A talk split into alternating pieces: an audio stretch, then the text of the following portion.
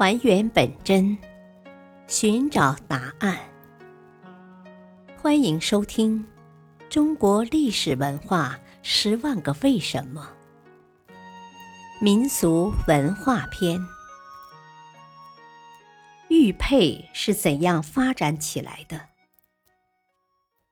中国宋代有一个手工业和工商业空前发展兴盛的时代，国富民强。文化发达，民间用玉也较前朝为盛，大量出现各种玉佩饰、玉用器。两宋玉器受两宋画风影响，通常画面构图复杂、多层次、形神兼备，有浓厚绘画趣味，文人情趣甚浓。玉佩分为玉束带、玉佩。用具有玉露、玉磬，礼器有玉圭、玉册等等。内廷专设有玉座，玉料由西域诸国进贡。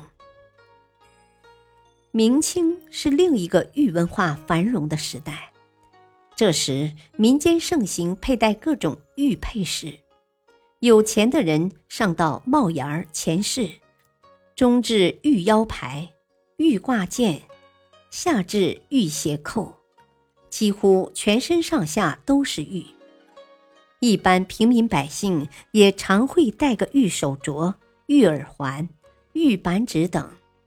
所用玉料大多为青玉、白玉、青白玉等，其中特别以产于新疆和田的羊脂白玉最为名贵。黄玉也同样价值不菲。翡翠也是在清早期流入中国的，但由于翡翠石料一般较为细小，所以多用来做耳环等小件器。我们现今看到的大部分玉佩饰都是明清两代的产物。玉佩已逐渐成为首饰时尚，许多人都非常喜爱。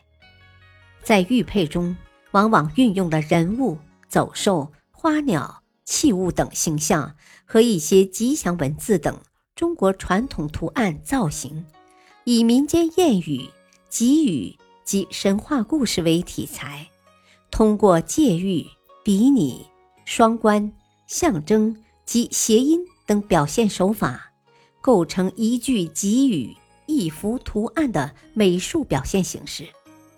反映人们对美好生活的追求和向往，充分体现了玉石文化的精髓。玉佩中的中国传统图案内容丰富，形式多样，大体有吉祥如意、长寿多福类、家和兴旺类、安宁平和类、事业腾达类和辟邪消灾类等。其中以吉祥如意类图案为多。玉佩中的中国传统图案形式多样，寓意深刻，数不胜数。它浓集了中华玉石文化的丰富内涵，是华夏传统文化百花园中的一朵光彩夺目的奇葩。